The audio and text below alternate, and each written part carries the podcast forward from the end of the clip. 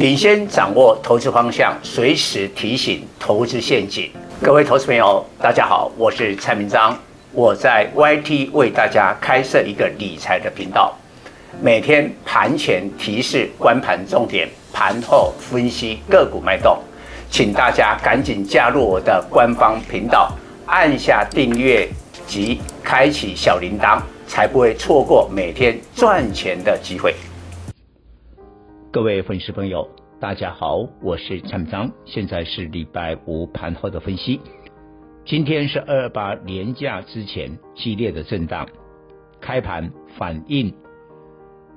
，Amidia 的财报，美股的上涨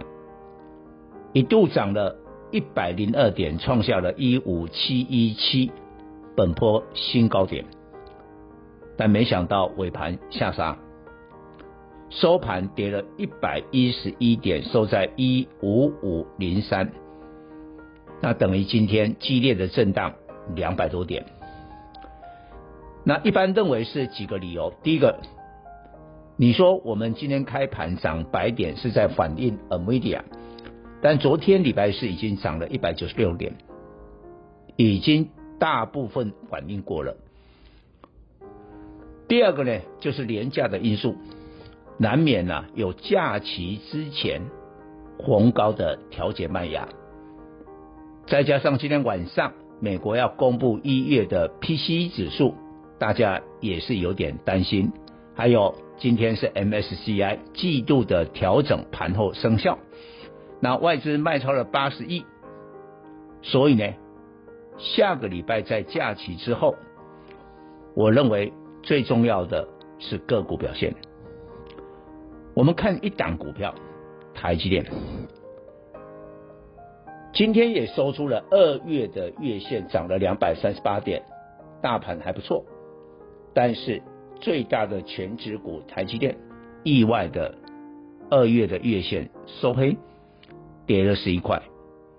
所以表示呢，最大的权值股要休息啊。这是我就之前跟各位预告，虽然一月的营收啊，为什么二月？台积电会月线收黑，转折就是公布了一月营收，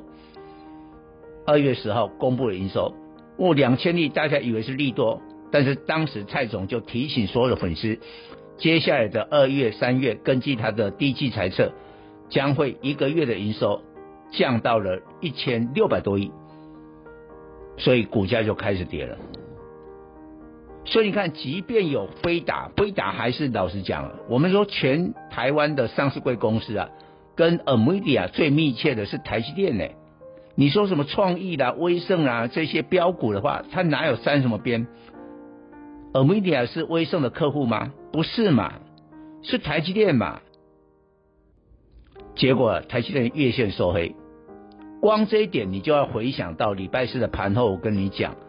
这个讲飞达讲 AI 讲 ChatGPT 啊，已经是怎么样？太激情了，你要冷静看待哦。否则啊，你像这个外资今天就给你卖超哦，大户就来调节哦，然后散户呢就傻傻的一直追上去啊，要小心。那我认为哦，未来台积电休息哦，过完这个二八年假之后，进入了三月嘛，我觉得会是个股。要么就低基期，现在低基期的股票很多了，我已经帮你装，呃，在二月啊，帮我的会员呐、啊、底部进场啊，买了这个面板啊。今天我们就看友达好了，照道理大盘今天杀下来，友达昨天已经外资卖超了，今天友达跌啊，就逆势涨，为什么？友达配了零点八元的股息。那我之前就领先市场说面板双虎哈，今年会配息，虽然去年大亏啊，会配息啊，虽然说没有达到我预期的一块啊，但是呢还是不错啊。那接下来的第七期啊，现在已经窜窜浮上台面了，散装轮，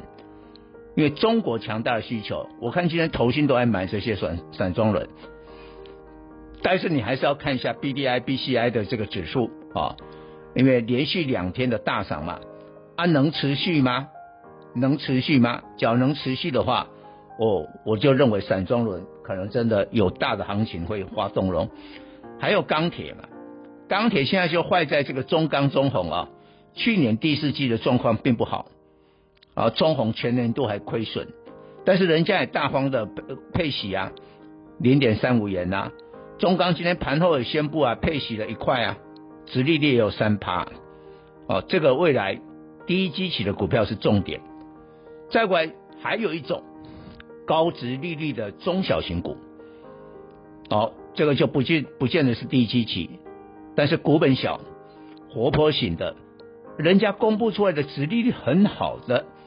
哎，那以多少？我认为六趴以上就是相当不错的。像这种高殖利率的中小型股，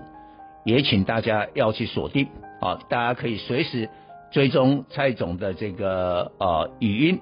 或者我们固定在礼拜礼拜三啊这个聚亨网发表的专题。都会点名。以上报告。本公司与所推荐分析之个别有价证券无不当之财务利益关系。本节目资料仅供参考，投资人应独立判断、审慎评估并自负投资风险。